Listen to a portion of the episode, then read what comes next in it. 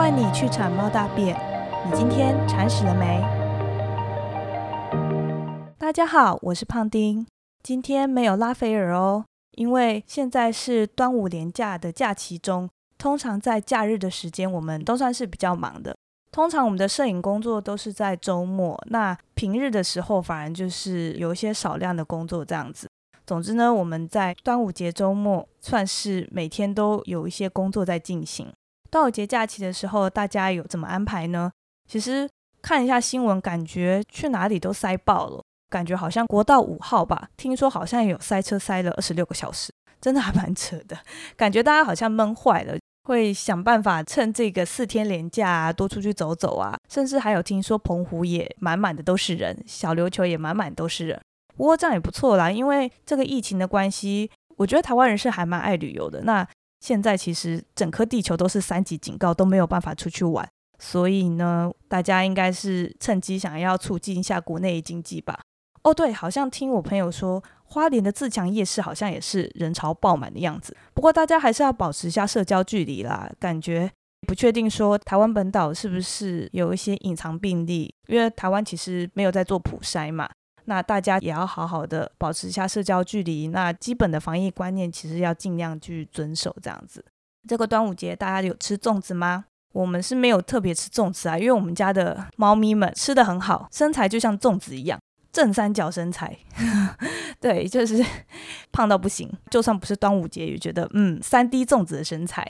我们之前在我们 podcast 第一集有提到三兄妹嘛，其实跟我们另外一个朋友，他的猫咪叫做恰咪，我们都自称这三只猫就是三兄妹。恰吉是大哥，恰咪是二姐，恰米米是妹妹。我们是先有恰咪。有了恰咪之后呢，因为我觉得恰咪实在是很可爱，所以我就把那个恰当做那个姓氏这样子。然后等到恰吉加入我们家之后呢，觉得他脸呆萌很可爱的，我就直接把它叫成恰吉。那时候我跟我朋友说，就是我决定要把这只猫的名字叫做恰吉，他们都觉得是非常北气，因为恰吉不就是电影上的那个看起来很凶狠的那个杀人魔那个形象吗？要不然就是民进党某议员他的那个形象，讲话很大声啊，然后 有一个特有的魅力，老天鹅很爱用他的梗这样子。后来也是因为有了恰咪之后，就想说那就把恰的姓氏直接沿用吧，所以就有了恰吉，还有恰咪咪。对我们来说，这三只猫咪，我觉得脸也是蛮像的啦。我们自己一厢情愿的把它叫成三兄妹。恰咪呢，它其实是一只黑色的猫，严格来说，它其实是烟熏色的，就是它的毛色啊，表面上看起来是黑的，可是它其实是有一个规律的纹路在它身上。据我们自己所推测啊，它可能是烟熏色的美短，就是黑色的猫，可是它其实并没有很黑，它内层的毛是白色的。恰咪的肚子呢，虽然说外层也是黑色，但是里面就有很多白色毛，所以呢，仔细看它，它的黑并不是非常纯黑，不过都很可爱啦，就是脸都圆嘟嘟的啊，然后都很爱撒娇，都喜欢当路障。三兄妹其实都一样，都是夏天很热嘛，动不动就倒在地上当路障这样子，非常可爱。如果有人稍微留意一下我 IG 前两三天 po 的文啊，应该就有看到我有 po 一个白猫的照片。那那只白猫其实是我朋友家的猫咪，他收养的浪浪。我跟我们那位朋友，其实我们自己私下有说好，如果我们彼此有一方啊出远门一两天不在家，我们就会互相到对方的家里喂食家里的猫，就是算是一个互相帮忙的一个状态啦。因为有时候我们出门一天。为了这一天把猫咪送去猫旅馆，那我们熟悉的猫旅馆又在板桥，其实是蛮远的一个路程啦。因为我跟我的朋友家还蛮近的，所以通常像我出远门，或者是我有两天一夜的拍摄，比较没有空照顾猫咪，那我就会请我的朋友来家里帮我喂猫咪这样子。那这次因为端午连假嘛，他其实也跟家人一起出去了，他就托付我帮忙喂一下他的猫咪。那我也想说，那我就工作结束好了，就去他家看一看这样子。他其实收养了两只猫咪，两只都是浪浪。那有一只是三花，三花比较害羞，白猫其实就是比较亲人。我也是花了一点时间好好跟它相处啦。它是一个原本是一个纤细的熟女，但是后来呢，日子过得好了吧，它不需要流浪，所以呢，它就是越吃越胖。冬天的时候，听说是阿姨猫可以吃两份的生肉，然后什么都吃，所以呢，它的身材就是渐渐的走山。原本以为是个纤细的少女，渐渐的好像一直往横的发展，这样子非常可爱。我们在玩的时候啊。我没有料到米克斯的指甲很尖，因为我在家里跟我们家的吉米玩呐，我们吉米其实指甲都比较钝，所以我很常就是用手啊跟他们玩。但其实真的是不对的，因为如果你习惯用手跟他们玩，他们就会觉得手是猎物，他们就是会习惯性的往你身上抓。那因为吉米其实米米力气没有很大，恰吉力气比较大。我们在互动的时候，其实不太会真的出力去伤害我这样子，所以我就很习惯跟猫咪用手玩。例如说，我手上拿着吸管袋，或者是手上拿着逗猫棒什么之类的，然后我也没有保持一些安全距离。结果呢，因为我忘记是米克斯了。那米克斯的指甲通常好像都比较尖吧？因为我太靠近它，所以呢，多多就是一兴奋起来，它就把我的手抓到直接见血。对，就是 感觉是蛮严重的，而且其实还蛮痛的。然后那时候才惊觉说，对哈，应该要离米克斯远一点，因为米克斯的指甲都非常的尖。而且一开始我在接触粉粉的时候，粉粉是另外一只三花猫。我一开始第一次跟粉粉接触的时候，其实就已经吃过苦头了。就是我那时候为了跟我朋友一起抓它进笼子里面。因为那时候我朋友要带粉粉去看医生，我那时候还没有想那么多，我就想说就帮他一起把猫骗进去这样子。结果呢，他也是手一抓，我的手就流血了。对，而且我觉得米克斯的指甲真的是比较尖，轻轻一划就这样子流血了。总之呢，如果你们家养的是米克斯啊，然后指甲又很难剪啊，其实尽可能多放一些可以让他们磨爪的玩具吧，放在家里，不然就是要趁他们睡觉的时候想办法剪指甲，因为有时候啊，他们可能只是在玩，他们并没有出什么力气，但是真的很容易就会受伤。前几天呢。我带吉米去洗澡，我通常都是半年会带兄妹俩去洗澡，因为我自己啦，我自己的习惯是这样子。那有些人可能会觉得猫一生都不需要洗澡，那有些人可能会觉得长毛猫一个月就要洗一次澡，这个众说纷纭，其实并没有一个标准答案。但是我觉得猫尽量还是有一个洗澡的周期啦。那我自己反正就是习惯一年中洗两次澡，通常都是冬天和夏天这样子。因为我觉得就是恰吉的毛摸起来感觉有点油油的感觉，油油的，没错，就是油油的。而且呢，像我们家的米米啊，米米很喜欢拿它的肛门一直在磨我们家的瑜伽垫。我之前对于这样行为，我有稍微查一下网络，有一个说法是说，可能它的肛门腺堵塞了，所以它会必须要摩擦屁股来止痒之类的。这我不确定这个说法，不过因为肛门腺通常都不太挤，即使是之前在网络上它有一个影片教学是有另外一种轻松挤肛门腺的方式，但是我还是不太敢尝试，因为 听说那个味道实在是很难闻，所以最好是洗澡的时候一并的清理。也是因为这样子，我也担心他们的肛门腺堵塞，所以我通常都会把猫咪送去我熟悉的猫旅馆。它刚好有附加美容的服务，我就会定时把猫咪送过去。那天猫咪去洗澡的时候，其实因为我现在还有工作嘛，所以我就交代拉斐尔先帮我把猫咪打包，先送过去之后，然后他先回家，我自己下班后再去接猫咪。那时候我在监视器上看到我老公如何把两只猫抓起来带出去，看起来真的是超辛苦的。因为我知道，像恰吉啊，很讨厌出门。恰吉只要一看到外出带啊，他就会躲得超级远。就是原本我都以为他看起来就是笨笨的，不太会有什么反应啊，然后对很多事情感觉都很不积极、很嫩暖的感觉。但实际上，他感觉好像一切都只是故意装傻。有危机感的时候，他自己还蛮定睛的。米米是还蛮容易进外出笼的，因为米米吃饭很常不专心，所以我通常都会把食物放在外出笼，让它专心的吃饭，吃完饭再出来。所以米米对于进出外出笼其实比较熟悉。恰吉的话呢，它就是逃得很远呐，只要恰吉一进去外出笼，它就会疯狂的叫，叫到好像我们在虐猫一样，就是叫得非常凄惨，整路都在叫。好了，猫咪送过去了，当天我也是想办法尽可能把工作完成，然后准时下班。跑去猫旅馆接猫，而且那时候其实我内心还蛮着急的，想说希望可以尽快接猫。我很急的赶上捷运之后再转公车，甚至已经急到就是不小心提早了一站下车，但自己都没有发觉，结果还走了好远的路，可恶！到了猫旅馆之后呢，因为那猫旅馆其实他自己本身有自己养的猫，然后他自己又有做一些中途。我一进去的时候，其实他们两个还没有洗完，他们还在澡堂里面。进去也就是先在那边等待。后来店员他看到我来了，然后他就直接就笑嘻嘻的对我说：“你想不想再多养只猫咪啊？”我想说，What the fuck！我刚来喘吁吁的，然后你再跟我讲什么东西？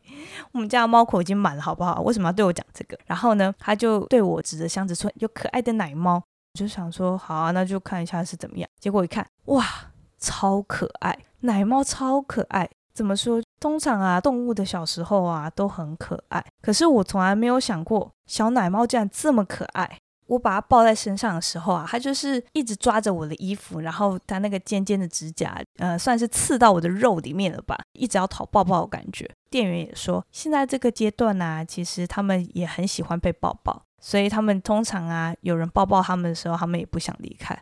我顿时觉得超级窝心的，难怪有这么多人想要养奶猫。因为这感觉真的是怎么说，真的是太棒了！而且奶猫就是香喷喷，它就是有一股那个奶香味，又粘人，根本就是完全梦寐以求的猫咪。而且从小养大，就是成就感满满。即使到时候养成了粽子身材，养得很胖，也是另外一种成就感。那时候我就放任着我们家吉米在那边哀哀叫洗澡，自己在那边边抱着奶猫玩，这样子觉得很开心。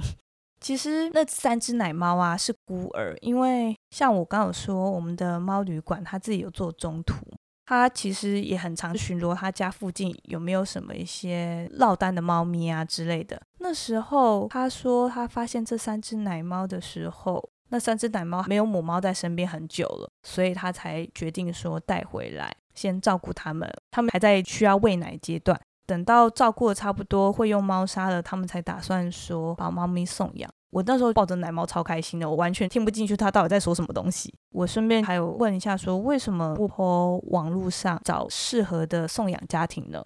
他又说，其实他现在比较不太信任一些送养家庭，所以他会希望先询问自己送猫来洗澡的客户的意愿，而且他其实自己本身有筛选过，他看我们是熟面孔，他也觉得说我们是信得过的。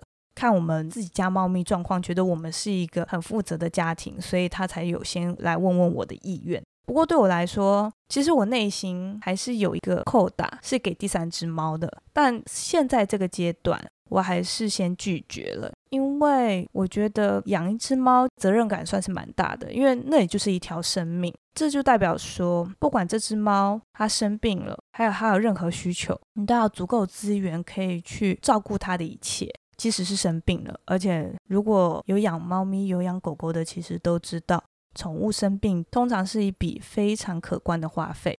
所以我觉得，不管是养什么宠物，其实都要先好好去思考这个生命你会负责到什么程度，就是你对这个生命的责任感有多少。思考过后，再来评估自己是不是有能力可以去为它的一切负责。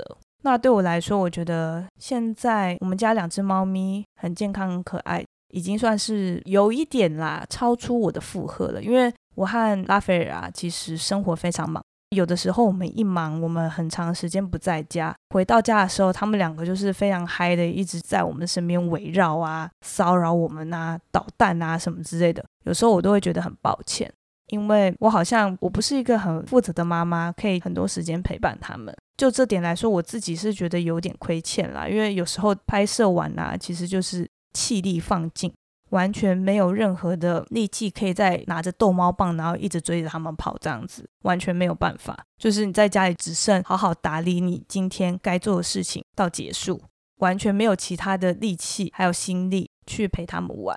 就像米米啊，米米其实算是我从七个月的时候养到现在，现在也今年的十一月它就要满两岁了。它一直以来都是一只很爱玩的猫咪。对他来说，我是觉得，在他最可爱、最好玩的阶段，我的生活其实没有办法花很多时间可以陪他玩，陪他一起长大。我自己是觉得对米米有点抱歉，但还好，其实哥哥也会跟他玩啦。或许米米自己也不认为，他只是觉得看到妈妈很开心，然后就一直想要追着妈妈玩之类的。不过，我会希望在工作之余，我还是有很多的时间可以陪着他们一起长大，一起过生活。而且我一直觉得，自从养了猫之后呢，生活就该浪费在可爱的猫咪身上，就是什么都不做，赖在它们身边，人生就是一种非常简单的幸福。我自己也很喜欢这种幸福。所以他们两个现在就是我心中的一大块肉了。我也希望这两只猫咪可以让我好好的陪伴他们的一生，好好的照顾他们，不要做一些超出自己能力可及的事情。那稍微聊到了小奶猫嘛，小奶猫真的很可爱。可是呢，后来我抱着那只奶猫，我在猫旅馆里面四处看看，然后有看到有另外一个柜子，里面有更奶的奶猫。是出生两周的那种奶猫哦，就是还在吃奶的。那那只奶猫的妈妈看起来就是一只幼猫，已经生完猫咪的小妈妈。我那时候就觉得有一点小感慨，因为像这种猫咪啊，它其实就是浪猫嘛。一般猫咪来说，通常都是快的话，差不多七个月，它其实就可以怀孕生孩子，就可以生猫孩了。其实浪猫命运就是这样子。它在自己生长的环境，那如果没有人帮它 T N R 的话，在食物充足的情况下，或者是有人放养的情况下，它们在街上用它们自己适应生活的能力生生不息。那只小妈妈也是非常好运的，被这个猫旅馆的主人捡到了，就让它有在猫旅馆安心的待产，然后到时候再把那些宝宝送养。我那时候在等拉斐尔来接我和吉米的时候。我有看到一个非常感人的一幕，就是小妈妈躺在一个角落，然后小宝宝们跑到妈妈身上吸奶，我觉得超级疗愈，而且是超级有母爱。我第一次看到哺乳的画面，觉得非常的感动，但是自己也会默默感慨说，或许这就是外面浪猫的命运吧。它比较好运，因为有猫旅馆的人发现了它，并把它接到安全的室内待产。那如果是外面的野猫呢？如果是外面的猫咪，是不是它们待产的环境、生孩子的环境并没有那么好？那这些小猫咪们，它们真的有办法好好长大吗？我觉得这是一个非常值得探讨的一个议题啦。因为光是想到这件事，就想到猴洞猫村。猴洞猫村其实大家都知道嘛，现在那边也是一个观光景点，因为它那边其实有很多猫咪，猫咪其实变成猴洞这个地方的一个观光的主要景点。很多家长啊，就会带着小孩子特别到活动来看猫。有时候我一直在想，说为什么活动这么多猫？为什么那边因为猫而兴起观光这件事情？后来其实我跟我朋友稍微聊了一下，我朋友是说，其实那边呢，它本来就是有很多猫，因为活动就是山区嘛，山区的话基本上就是有很多小动物什么之类的。但是呢，就是会有这么多猫咪，其实有一部分也是因为人为的干预。因为有放养猫，就会群聚。之前有一句话是说，猫咪其实算是依着人类而生活。它虽然说它是跟人类保持距离，可是只要有人类的地方，基本上猫咪也是跟人类有一个共生的关系。人类可能会喂食，那有喂食的地方就有猫。问题就在这边，因为有人的喂食，所以呢，猫咪越来越多。开始就有人会发现说。因为有了猫咪，反而带动了猴洞那一边的观光，这感觉是一件好事。因为有了观光的特色，那就开始有越来越多的人来看猫，甚至可能有人特别会带了食物啊、零食啊来喂猫之类的。我觉得这是还蛮值得去思考的地方啦。因为其实我觉得，因为那边聚集很多猫的关系啊，有些人就会以为说。如果把猫咪也放到那边，会受到很好照顾，就会变成讲难听点，就是开放型的收容所。这对猫真的是好的吗？因为其实不管在哪边啊，如果你破坏了一个自然界的平衡，你真的觉得这样是帮助到了猫吗？也因为人为干预，可能觉得就是猫咪很可怜，弃养在那边，所以想办法喂养它们、放养它们。可是呢，那些猫也不见得。对他们来说是好的，因为像之前在猴洞爆发过猫瘟，这对猫群来说其实是一件蛮严重的事情。我自己是觉得猫咪带动在地的观光其实好事啦。不过呢，如果人为特别去干预自然界的平衡，我觉得不是一件好事。野放猫咪或者是放养喂食猫咪，有时候它可能会造成一些环境污染，而且像那些猫咪啊，它可能它们因为习惯在马路边吃饭。而不小心就是被车撞死之类的。后来听说过，就是有一些爱心人士，他有特别在那边帮那些浪猫点药啊，或是结扎之类的，能送养就送养。这做法我自己是蛮认同的。如何要控制浪猫的数量？其实最好的办法就是结扎。如果你只是单纯的放养而不结扎，对那边的自然平衡是会逐渐的失衡。有更多的猫群，它有可能带来环境不卫生，而引发一些问题这样子。而且其实活动那边很多游客还是会有一些喂猫、摸猫的一些行为，我都觉得尽可能的不要去做这些事情会比较好，因为你摸猫啊，那些猫是浪猫，那它可能会有跳蚤，或者是它有些疾病。可能那些疾病对人类来说并不是有直接性的传染，但是它有可能你摸了这只猫之后再摸下一只猫，可能就会有一些间接性的传染。这其实对猫群都不是一件好事。如果爆发瘟疫，其实后果又更难收拾，甚至有可能必须要封村之类的。关于浪猫这件事情，我自己是觉得我可以理解放养，它其实是一件很有爱心的事情。不过，我觉得尽可能去做绝育，会是一个比较维持自然界平衡的方式啦。大家也都知道，猫咪其实很可爱啊，看到猫咪也很开心啊。不过，还是必须要尊重它，其实就是一个大自然界的物种之一。猫咪会数量减少或者数量增加，其实都是人为的问题，不论好坏。我自己结论就是，尽可能的帮助这些浪浪去结扎吧。如果有办法的话，也想办法给他们一个好的家，让他们好好的过完一生，这才是一个对浪浪最好的归属。我自己是这么觉得。今天也是蛮累，今天我也是工作一天，现在感觉协调只剩一半。对啊，那我们今天就是聊到这边，接下来我们会分享一些我们在旅行上遇到有趣的事情。那就下次见喽！如果有想对我说些什么话呢？可以在我的 IG 或者是在我的粉丝团，换你去铲猫大便来跟我们分享。今天就先点到这边喽，拜拜。